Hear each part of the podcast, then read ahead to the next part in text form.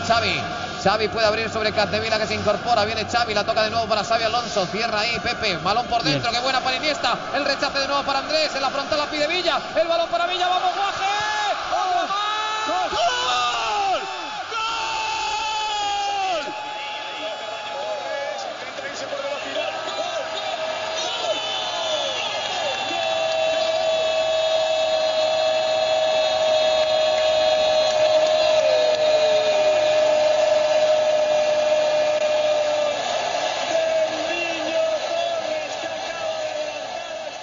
Sans conteste, le football européen de la seconde moitié des années 2000 et de 2010 appartient aux Espagnols. Forcément, apparaissent alors à chaque poste des joueurs d'un exceptionnel talent représentant de la Roja, parmi lesquels les attaquants David Villa et Fernando Torres. C'est leur opposition que nous vous proposons dans l'émission du jour. Les libéraux, les libéraux. Le podcast qui revient sur le football de notre enfance. Et pour m'accompagner, j'ai Damas, Bonsoir à tous. Mohamed Ali Salut tout le monde. Et Nams. Salut tout le monde. Alors monsieur, on va parler de, de deux attaquants, euh, figures emblématiques de la seconde partie du football de notre enfance. Ah ouais. Deux représentants de ce qu'a fait de mieux l'Espagne, l'Espagne qui a tout remporté euh, sur son passage, David Villa et Fernando Torres Damas. En effet, en effet, on a affaire à deux attaquants qui ont concrètement tout terrassé sur leur passage au niveau de la sélection nationale, qui ont eu également des résultats divers au niveau des, clubs, notamment des grands clubs européens. Euh, ce qui est intéressant, c'est que ces deux personnes ont deux surnoms similaires. El Guarre pour euh, David Villa et Fernando Torres, El Niño, qui était concrètement la figure emblématique d'un club des, des, de, de, de- des ressources populaires hein, de, Madrid, de l'Atlético. Et euh, franchement, pour moi, c'est un honneur que les libéraux m'invitent pour pouvoir partager la carrière de ces grandes figures emblématiques des années 2000. Et c'est un honneur pour nous de t'avoir avec nous. Ah, Nams, merci. Nams, David Villa, Fernando Torres, c'est, on va pas rentrer tout de suite dans leur profil technique, mais ce sont deux joueurs qui ne se ressemblent pas beaucoup, mais qui sont aussi euh, très complémentaires. Ah ouais. Euh, ce sont deux joueurs qu'on a vu grandir, notamment euh, Fernando Torres. Mais au départ, on a quand même deux joueurs d'un certain talent. David Villa, de son côté, est promis un bel avenir de footballeur professionnel. Fernando Torres, il est promis quasiment un, un niveau de ballon d'or.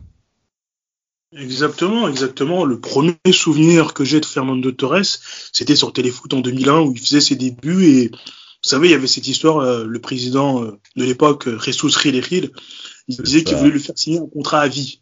C'est moi, c'est le premier souvenir que j'ai de Torres avec son numéro 35 sur le dos en deuxième division.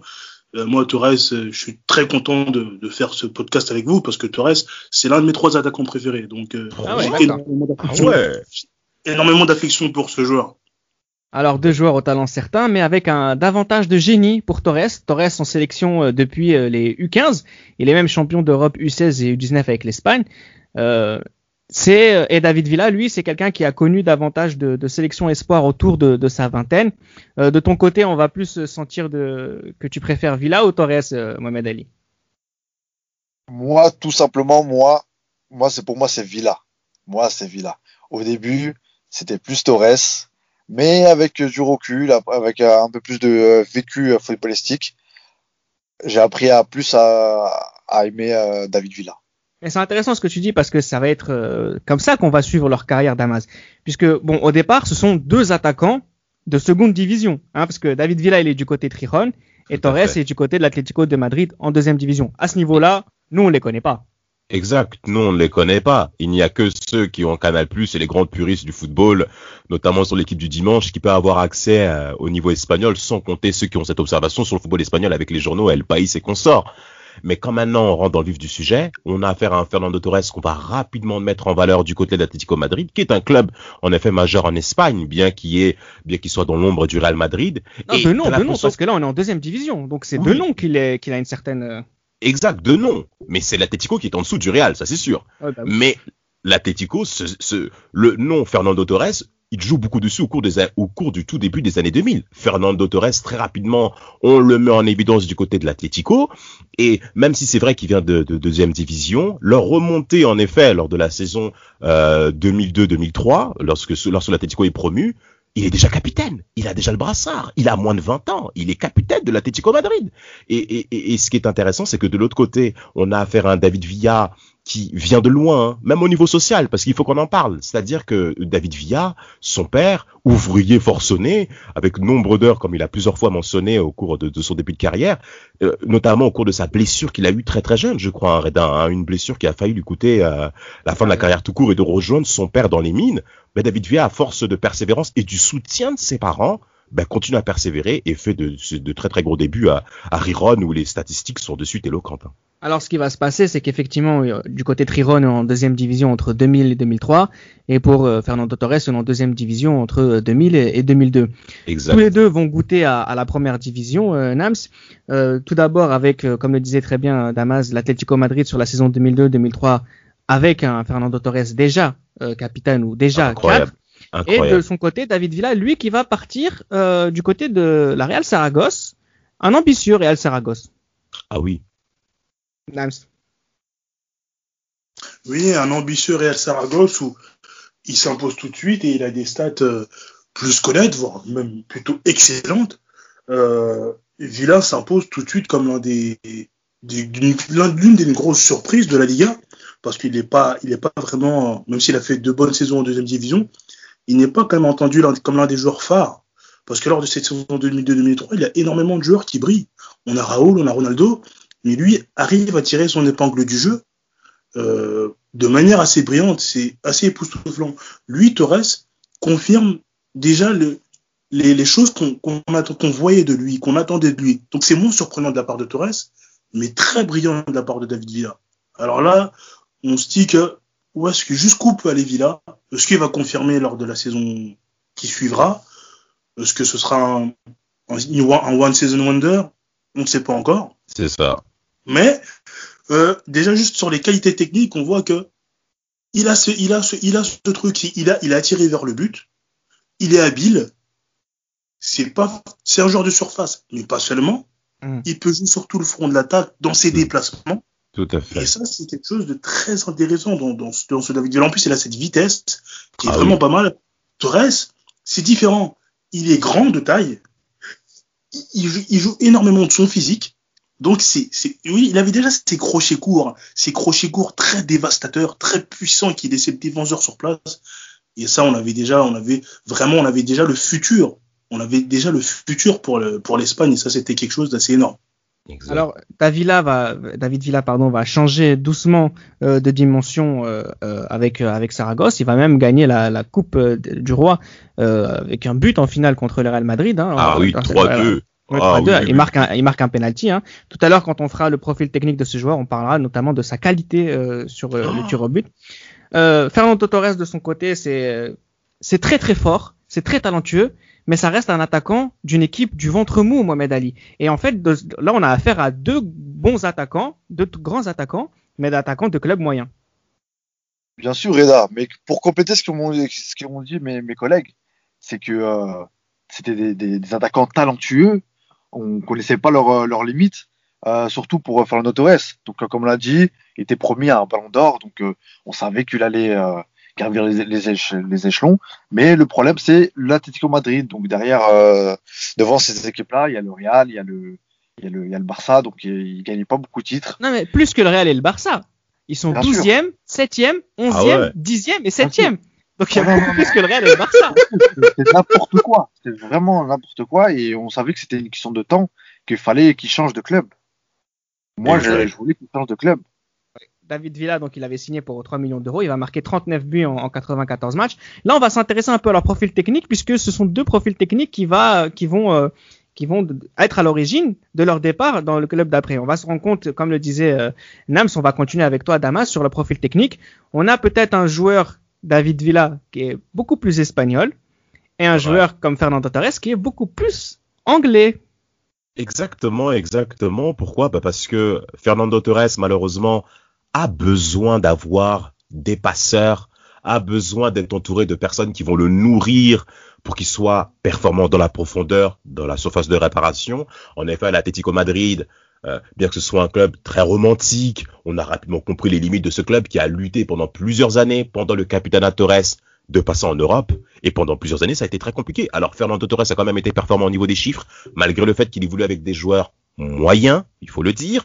Son transfert hein, euh, à Liverpool euh, lors de la saison 2007-2008, concrètement, c'est la consécration. On a vu, concrètement, c'est la meilleure saison Torres que j'ai jamais vue. Déjà, il est troisième au Ballon d'Or au cours de cette saison et il fait 24 buts en, 30, en, en 33 rencontres. Ce qui est important au cours de cette saison, c'est qu'il est nourri par Steven Gerrard et par Xabi Alonso. Donc il est, donc il est très très bien entouré pour que Monsieur Torres puisse répondre présent dans les moments qu'il faut. Et concrètement, on a rarement vu un attaquant qui est aussi performant, mais dans la durée au cours d'une rencontre. C'est bien de voir ça.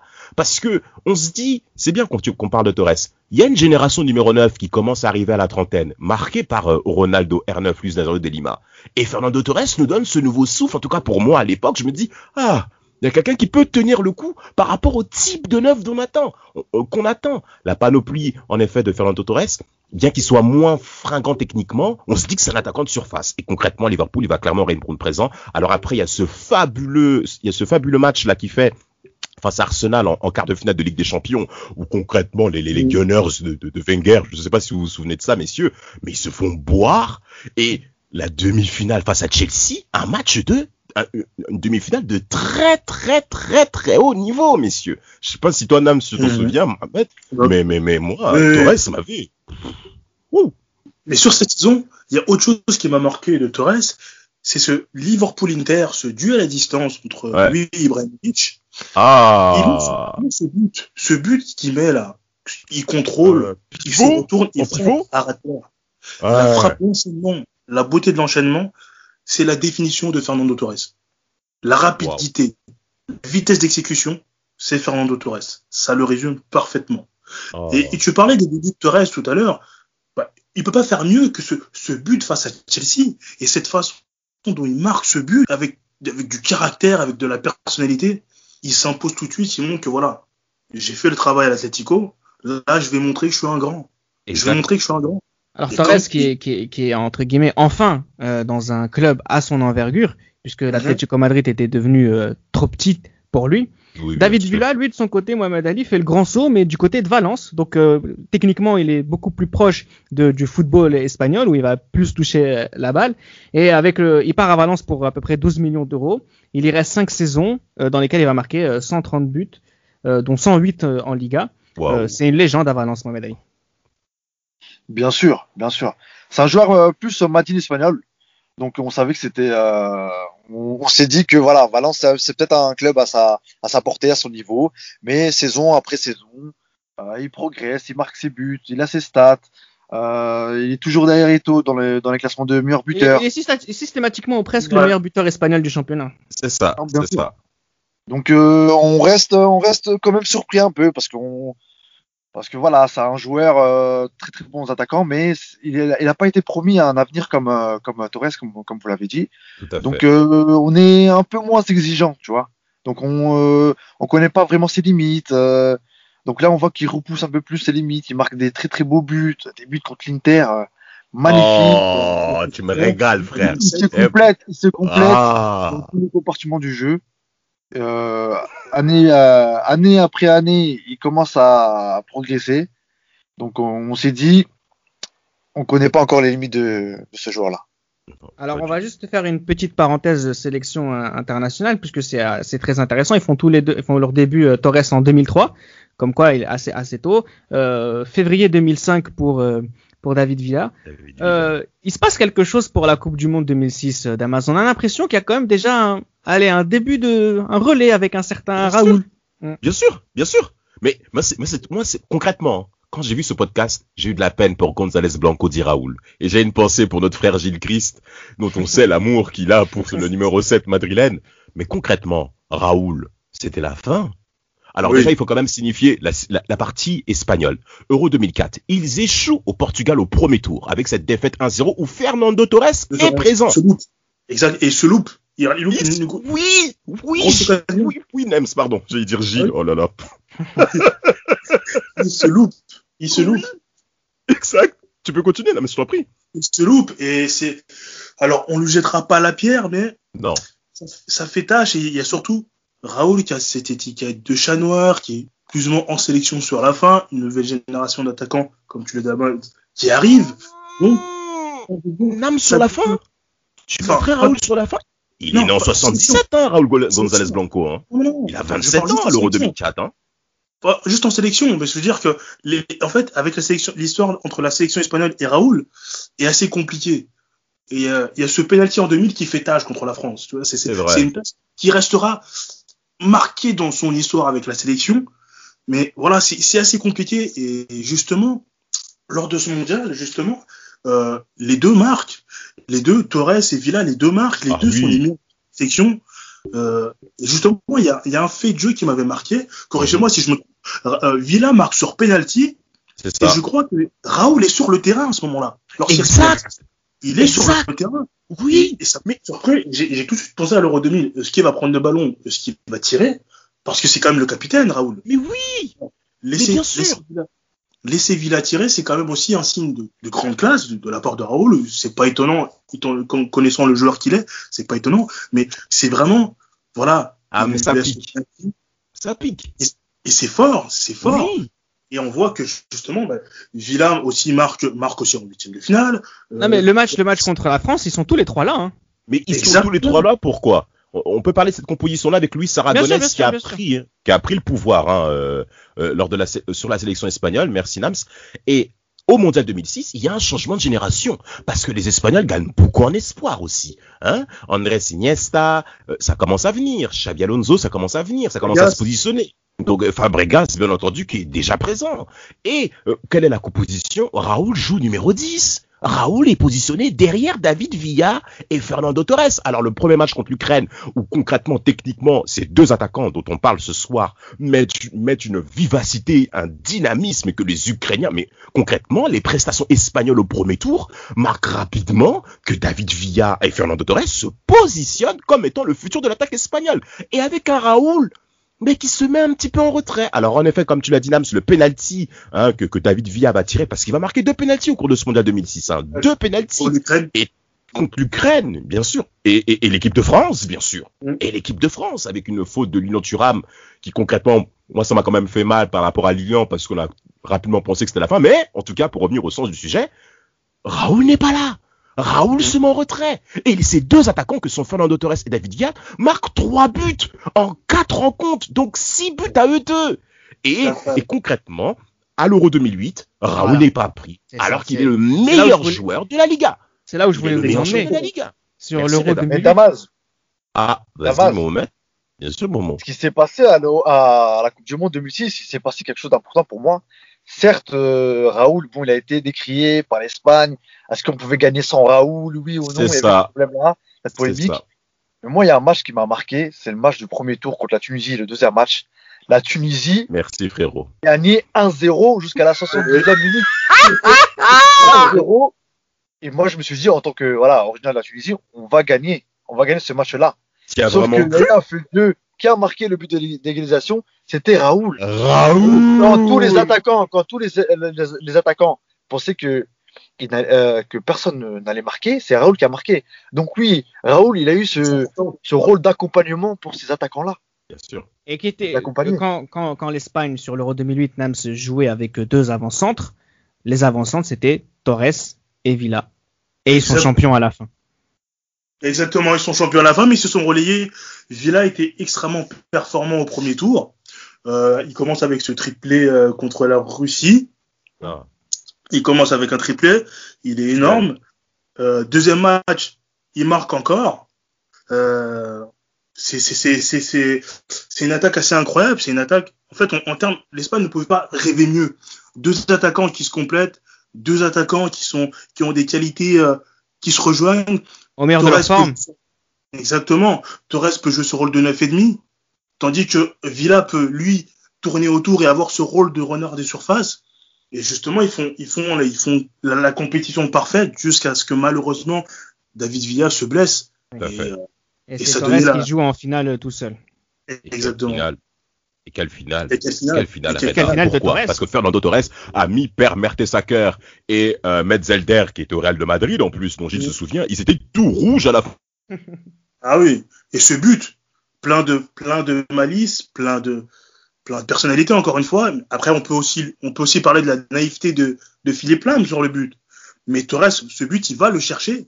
Euh, notre frère, notre frère Sylvain Taté, euh, qui est avec nous bien entendu sur les libéraux que nous saluons, était totalement sous le charme de ce joueur, El Niño. Pourquoi Ah oui. Parce que Fernando Torres, sans sans sans, sans, euh, un jeu sans ballon de Fernando Torres, mais c'est incroyable le nombre de courses qu'il fait. On se rend pas compte à tel point que c'est dur. Hein. Le nombre de courses que fait Fernando Torres et surtout la persévérance. Il faut qu'on s'en souvienne du but qu'il marque en finale 2008 face à Alors, l'Allemagne. Ah mais magnifique. Philippe Lam est aux fraises. Il est cuit. Il s'y attend pas. Mais Fernando Torres, comme un, comme, euh, comme, euh, comme un félin, passe devant Lam. Bon, c'est vrai que c'est une énorme erreur. Hein. C'est une énorme bourde. hein. Concrètement, en finale de championnat d'Europe, faire un, encaisser un tel but et faire une telle erreur devant C'est quand même scandaleux, Nams. Mohamed, Il franchement, je me très on va dire. Il était encore très jeune, très, très naïf, très jeune. C'était pas encore Non, le Nam, qu'on avait d'ailleurs, mais tu peux pas me parler de la jeunesse à un âge pareil quand même. Tu veux pas parler de la jeunesse quand même. Attends, non, en finale Euro 2008, tu vas parler de la jeunesse? Non, ce qu'a fait. Torres, c'est exceptionnel. Ce qu'a fait. Torres, c'est exceptionnel. Passer devant Philippe Lam, passer. Et parce que tu te dis qu'il y a Jens Lehmann qui sort, mais t'as Torres qui vient faire un piqué, mais incroyable. Un piqué dont peu de personnes y pensent. C'est pour vous dire à tel point la soif de ce joueur. Et ça l'a clairement marqué. À l'Atlético, euh, le nombre de fois qu'il a frappé le FC Barcelone, où il a beaucoup marqué face au FC Barcelone, ça fait du bien. Oui. on, va, on, va, on, va, on va juste continu- continuer un Alors, petit peu parce que. Petite, Euh, petite bah, bah, parenthèse. Oui, Nams. Reda, si tu me permets, justement, parce sûr. que c'est très important. Quand on parle de Torres, on doit parler du FC Barcelone. La saison 2004-2005, on s'en souvient, les matchs passés sur Sport Plus. C'est ça. Le match aller, il y a un partout. Euh, c'est Torres qui, c'est Torres qui marque. Et le match retour au Calderon, ou je crois c'est au, non, c'est, au- c'est au Camp Nou, 2-0, 0-2, c'est Torres qui met le doublé. Donc, c'est-à-dire qu'il met trois buts Oh. contre le Barça. Et il y a quatre points pour l'Atlético contre le Barça, qui finira champion d'Espagne. La saison d'après, il marque encore. Mais c'est dingue. C'est Alors, dingue. je on va- on va juste, sur euh, On va juste continuer un petit peu. Euh, par exemple, euh, on va on- juste avant d'aller à la Coupe du Monde de 2010, à l'été 2010, j'aimerais juste qu'on fasse euh, à tour de rôle un petit bilan comme ça euh, de Torres à Liverpool et de et de David Villa à Valence pour savoir ce qu'on en retient. Qu'est-ce qu'on va retenir à la fin d'Amas de Torres à Liverpool? C'est qu'il n'a jamais Torres. été champion? Euh, de 1, parce que match en Ligue des Champions? Euh, bah, surtout, le, titre. C'est surtout le titre, parce que la manière où Liverpool perd ses titres fait mal. Il faut quand même retenir que Rafa Benitez fait concrètement une exode rurale de la part de plusieurs joueurs du staff de Liverpool, plusieurs joueurs de l'effectif de Liverpool, pour mettre en valeur justement Fernando Torres. Alors je pense à Craig Bellamy, euh, notamment alors là même l'arrivée de Robikin qui a pas duré, mais concrètement Fernando Torres, on lui a donné le champ libre pour qu'il soit performant, et il a commencé physiquement à baisser. Fernando Torres, si on parle des stats Reda, on va parler avec des chiffres. Première saison, 24 buts en 33 matchs. Deuxième saison, 14 buts en 24 matchs. Troisième saison, 18 buts en 22 rencontres, ce qui est très impressionnant. Mais c'est surtout la saison 2010-2011. Il met 9 buts en 23 matchs, Fernando Torres. Et au cours de, de cet exercice 2010-2011, qui est donc à l'issue du Mondial 2010, physiquement, Fernando Torres commence à descendre. Alors après, on va commencer à parler un peu de l'effet Ronaldo, d'avoir commencé très très tôt, d'avoir commencé à connaître les blessures, parce que au Real Madrid, euh, non, à l'Atlético, pardon, il jouait beaucoup, euh, il jouait sous infiltration euh, à Liverpool pour tenir le coup. Il y a certaines rencontres qu'il ne devait pas faire, que, Rafa Benitez a fait vrai. jouer Fernando Torres. Il y a beaucoup de rencontres que Fernando Exactement. Torres devait pas faire. Mais, Fernan- mais, part- mais concrètement, co- coach il part- Benitez, euh. Son déclin par là. Il part à Chelsea euh, du côté de, il part en janvier 2011. On va parler de sa période à Chelsea juste après. On va mais finir avec. ça, euh, ça, ça a été dégressif. Et, et c'est dommage. mais ça, ça s'est vu après avec les premiers matchs avec Chelsea. Mais on va continuer avec euh, un bilan Nams de David Villa FC Valence. Il a montré qu'il pouvait jouer dans un club ambition, euh, ambitieux. Pardon. On l'a vu passer de la D2, de la division 2 à un club comme Saragosse avec une petite coupe dans, la poche. Ensuite partir dans un club encore plus grand. On a vu sa progression à David Villa et devenir petit à petit indispensable à, l'équipe d'Espagne. Ouais, c'est fou. À Valence, c'est un serial buteur. Il claque les pions euh, comme les perles. En fait, il enchaîne but après but et finalement, ça étonne plus personne. Euh, il, il, claque, il arrive à 2006-2007, il arrive à faire 11 passes décisives. On connaît David Villa comme un buteur, mais il arrive à se muer comme un, un passeur, un passeur Exactement. décisif, un joueur. C'est même plus un buteur, c'est un joueur. Ça devient un joueur, c'est-à-dire qu'il vraiment il participe au jeu, ce qu'on verra par la suite. Mais à Valence, il enchaîne but sur but. Et le fait Ah oui. qu'il- ce qui est étonnant, c'est qu'il n'a jamais fini meilleur buteur du championnat. Non. Incroyable. c'était pas de sa faute parce qu'il avait vraiment des buteurs qui parfois mettaient 30 buts. Ou des Eto, Van Nistelrooy. Ah. Voilà. Mais il est, cette régularité qu'il avait, bah, clairement, c'est incroyable et c'est une régularité que Torres n'a pas pu avoir. Donc forcément, avec un Torres euh, à ce niveau en 2010 et un Villa à ce niveau en 2010, Mohamed Ali, l'Espagne, si tu ajoutes Casillas, Puyol, Xavi Iniesta, enfin ils avaient les meilleures armes pour aller jusqu'au bout. Dans la continuité de, de l'Euro 2008, donc euh, ils avaient les armes pour y aller jusqu'au bout. Malgré la première défaite au premier match, on ne s'est pas inquiété contre la Suisse. On, savait que cette équipe-là, elle était taillée pour aller jusqu'au bout. Donc, euh, des leaders dans chaque ligne, euh, vestiaire qui, euh, voilà, au, final, dans le fond, ils s'entendaient très très bien. La complémentarité, encore une fois, de Villa, de Torres. Il y avait aussi ce, lien aussi affectif et personnel. C'était des joueurs aussi qui s'entendaient, qui s'entendaient très très bien. Ouais, Villa et Torres, ouais. Il n'y a pas eu cette concurrence malsaine. C'était des joueurs qui se tiraient vers le haut. Bien sûr. Et Cette fois-ci, pour, pour oui, revenir aussi sur Villa, on, on l'attendait pas à ce niveau-là encore. Donc l'Euro 2008 nous a prouvé que ce joueur-là euh, euh, ne, ne, allait nous réserver beaucoup de surprises à l'avenir. C'est ça, que, ça que j'allais sur quoi j'allais vous emmener, Damas. Le titulaire de la sélection espagnole en pointe, c'est Villa. Oui, c'est Villa. Oui, c'est Villa. Pourquoi parce que t'as Torres qui physiquement qui commence un petit peu à piocher, bien que ce soit normal qu'il soit présent, mais physiquement il n'est pas à 100%. Mais on a affaire à un David Villa exceptionnel. Il faut qu'on parle du but face au Honduras au premier tour. Il part de loin, il part peut-être même aller, on va dire 25-30 mètres. Mais surtout ce qui est intéressant par rapport à Villa, et ce qui va même marquer son passage au Barça, il part côté gauche pour rentrer dans l'axe il part côté gauche pour rentrer dans l'axe, je le répète, deux fois. Pourquoi? Parce que David Villa, pied droit, quand il rentre et quand il est lancé, ça devient extrêmement difficile de l'arrêter, messieurs. Et la manière où il marque contre le Honduras, où il est pratiquement au sol et il met un tir lucarne alors qu'il tombe, mais prouve déjà de un sa force abdominale, mais de deux, c'est que pour le faire tomber, bonjour, il faut se lever très tôt. Il faut y, aller. Il faut y aller. Le Chili, euh, où t'as bon là, bravo, qui sort de je ne sais où, mais qui met un but à 35 ah mètres. Mais ce qui est intéressant, Reda, et même messieurs qui m'écoutaient ainsi que très cher, très cher auditeur, c'est qu'on a affaire à un attaquant qui est tout le temps performant pendant 90 minutes. Et au cours de ce mondial 2010, et je le répète et je le répéterai jamais assez, le niveau était extrêmement faible. Était nul. C'était un mondial nul. Et David Villa nous a fait du bien je sais pas si tu peux continuer, je t'en prie, vas-y, parce que là, c'est trop.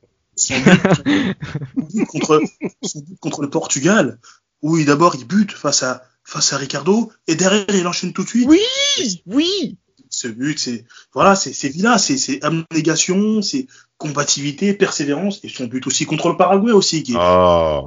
qui est plutôt, qui est plutôt beau. Et, son, David Villa, mais il est tellement important dans, dans cette équipe d'Espagne tellement important, tellement surtout tellement décisif, tellement décisif. Il en met 5, il met 5 buts sur 7 matchs. Non, c'est beaucoup. C'est énorme. Donc il est. Et Torres, il voit ça comment de, de, son côté? Il accepte le fait d'être. Euh, Torres, je pense qu'il. Peut-être je pense qu'il accuse le coup, comme le disait Damas. Physiquement, j'en avais pas encore conscience, mais il est, il est plus ou moins fini, cuit. Parce que ouais. on, a, on a tiré sur la corde. C'est-à-dire que même lorsqu'il devait être reposé, on faisait juste sans filtration c'est jamais bon. Tu payes, ça, c'est quelque chose que tu payes plus tard. Malheureusement, l'a payé, on l'a vu. Mais Torres, je pense qu'il veut, il veut cette Coupe du Monde. C'est le, je pense que Torres, c'est un joueur, c'est le collectif, quand même, c'est le collectif d'abord. Le collectif est important. Il sait qu'il y a une Coupe du Monde au bout. Il sait qu'il y a son ami qui performe. Il n'y a pas de souci. Maintenant, il y a un, un, élément où il aurait pu mettre son premier but en Coupe du Monde. Je ne sais pas si vous vous en souvenez. À la main Espagne, Pedro et Torres sont face à, à Neuer et Pedro fait l'égoïste il tire, il tire, il ne marque pas. Oui, je pense qu'il a dû insulter tout son arbre généalogique. derrière, derrière, il y a un contre, il faut le dire. Derrière, il y a un contre, et ça peut faire un partout. Si ça fait un partout, c'est peut-être pas le même match derrière. Hein. Ah, je pense pas.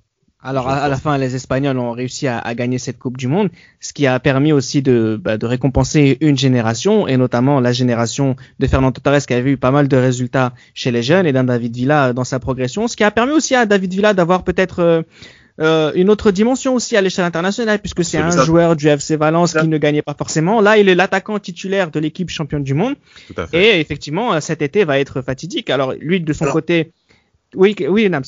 Alors, euh, j'irais même, on, faut- on va préciser quelque chose. Pour Villa, il signe même avant la Coupe du Monde. Il signe en fait. Oui, 2010. non, oui, mais ça, oui, les gens ils savaient, mais, nous, forcément, on connaît- on- il y a un côté, euh, on le enfin, on, on le découvrait à ce niveau-là, être aussi fort. en fait. Exactement. C'est ça que je voulais dire. Exactement, exactement. Et il y, a- il y a un point important justement lors de cette finale, euh, Torres au sol, qui n'arrive pas à se lever. Ouais, Mais il ne, il ne peut pas se lever. C'est-à-dire que c'est le staff qui l'aide à se lever. Il a les jambes lourdes, il peut plus se lever. Et quand je vois cette image, je me dis non, c'est pas possible. Ça fait mal, ça fait mal, ça fait C'est pas mal. possible. Parce qu'il a Parce que que c'est 26 là ans. peut-être- Il n'a que c'est pas 26 bonne. ans. Et c'est ça. Et je me dis c'est pas possible qu'ils soient Pour la première fois aussi dans, dans cette, euh, non peut-être pas pour la première fois, mais ce que j'allais dire c'est qu'il y a un chassé croisé. Mais les premières, les premiers mois euh, de, de Fernando Torres, celles-ci, celles-ci sont très compliquées. Je sais pas si vous vous souvenez, à l'époque c'était dans, je crois, dans l'équipe du dimanche, on faisait un top 5 des plus beaux buts de Fernando Torres. Dès que le générique se terminait, en fait il y avait aucun but, il y avait un écran. Enfin, merci d'avoir écouté. Parce qu'il il, il marquait, il marquait quasiment jamais. Et de son côté, Mohamed Ali, David Villa, il est le titulaire de peut-être, sur la saison 2010-2011, la meilleure équipe euh, sur une saison de tous les temps. Bien sûr, bien sûr, exactement. Et surtout qu'on fait euh, l'ironie du sort, c'est qu'on s'attendait pas à ça. Il y a 6 ans, 7 ans en arrière, on pensait vraiment euh, pas euh, le destin de, de ce joueur-là à, à ce point-là. Donc Villa qui finit, euh, qui finit, je veux dire, qui, qui, qui signe au Barça au meilleur euh, moment de, de ce club-là, et, et à côté, Et il est à la hauteur, c'est ça qu'il faut préciser. Bien sûr, bien sûr. Mais ce, ce, ce jour-là, comme j'ai dit, à chaque fois, il, euh, il repousse ses limites.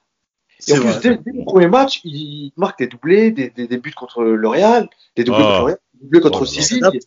Il s'adapte, bien sûr, il s'adapte. Bon, on l'a vu tout ça dans qu'il avait le niveau euh, national euh, et le, le niveau international, pardon, à partir de 2006, 2008. Donc on s'est dit euh, jusqu'où il va s'arrêter ce jour-là. Et On a tous inversement, en tête- euh, Torres, Oui. Torres à partir de 2011, 2012, il, il- son niveau il chute ah, véritablement. et euh, il tourne aux alentours de 10 buts par saison à Chelsea. Donc c'est c'est pas c'est pas digne de, de Torres. Donc c'est là Ouais. on- à ce moment-là qu'on se dit que peut-être que mentalement, bon c'est vrai qu'aussi les blessures n'ont pas aidé Torres comme comme vous l'avez dit, peut-être que mentalement David Il est ça. c'est plus qu'on se construit sur le temps. Exact. C'est bien il avait- ça. Euh, Voilà, ce, ce, ce, ce, ce niveau-là quoi. Alors que Torres, il a un côté le- euh, rétrover- rétroverti, donc on s'est dit que c'est peut-être là que au niveau mental qu'il a pêché quoi. Alors, le- Oui, Reda, tu veux dire quelque David chose? Villa. Non, je voulais juste euh, rappeler le but en finale de la Ligue des Champions de David Villa, c'est tout. non, mais, Oh. sans- mais, mais- mais même, même, avant, même avant ça, euh, Reda, il faut quand même On parler. aller de David, vite. hein. David Villa, c'est même celui qui a mis la fin concrètement à l'hégémonie de Mourinho. Le 5-0 de novembre 2010, il met un doublé avec des passes de Messi, une passe, mais, mais Mourinho était cuit. Il était vraiment cuit. Et David Villa fait partie des gens qui ont fait, qui ont abattu Mourinho comme une vache. Cuit. Mais, mais, mais, mais c'est bien qu'on parle de Villa. Pourquoi? Parce qu'il était quand même, il venait quand même aussi de Valence, qui arrivait quand même à, euh, à la fin de, de, de l'hégémonie comme étant un grand club espagnol avec les difficultés financières qu'avait le FC Valence. Euh, euh, la lettre qu'il a donnée aux supporters valenciens, au club tché, ça- c'est important qu'on qu'on parle de ça, euh, sans compter euh, que, que, que, que il portait une très bonne triplette, il s'entendait très très bien avec David Silva et Juan Mata. Euh, euh, Oui. David Villa a même dit qu'il ne voulait pas au Real Madrid alors qu'à une époque le Real tapait à la porte.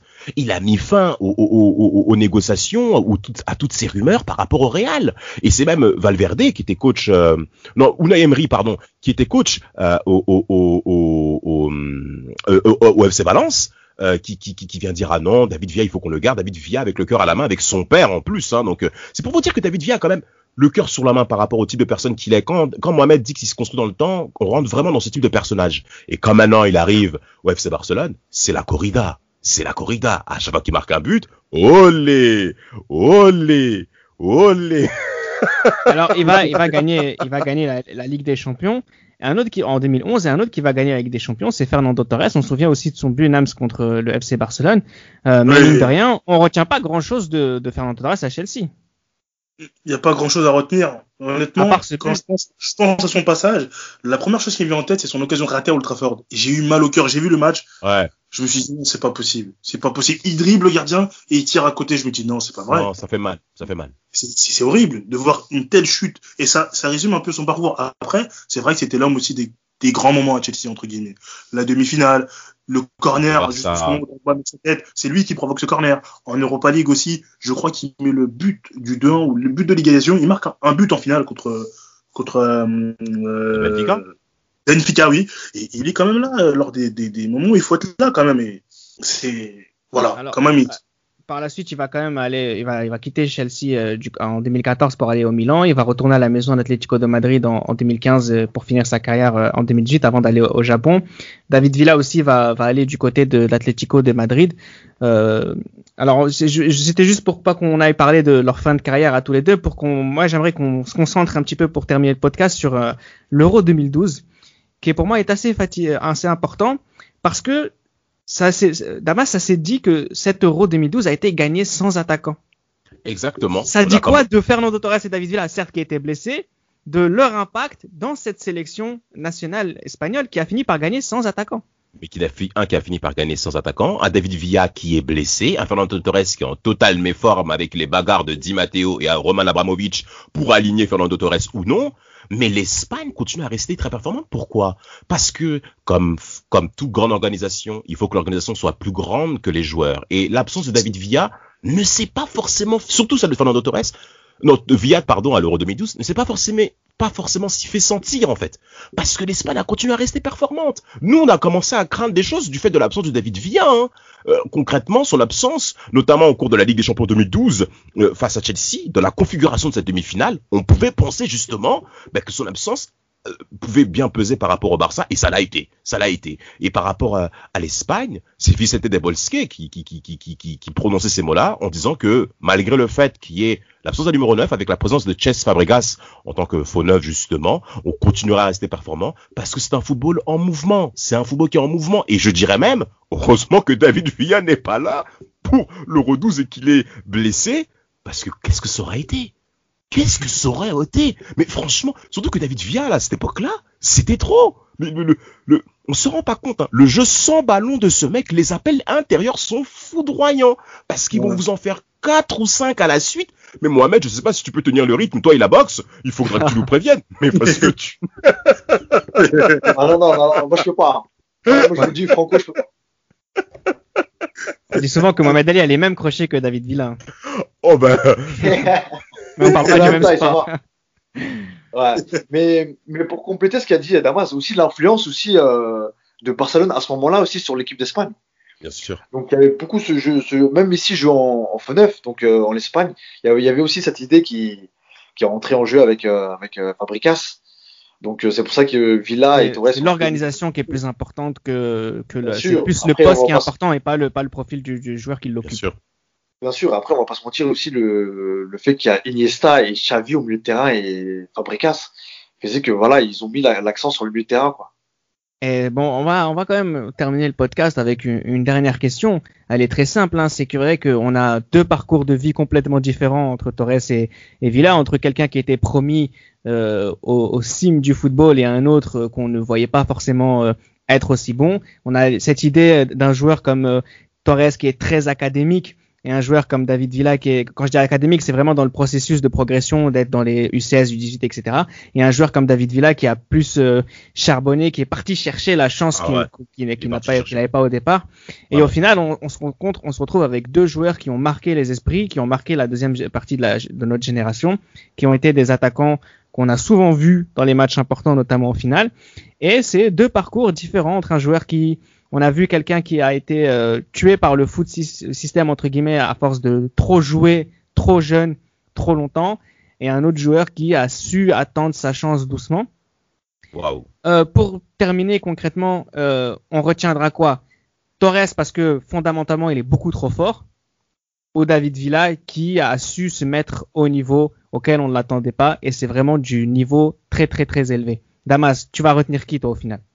Pour moi, je retire David Villa et je vais dire une phrase euh, que je pense, à mon avis, mémorable pour beaucoup. En tout cas, pour moi, ça l'a été.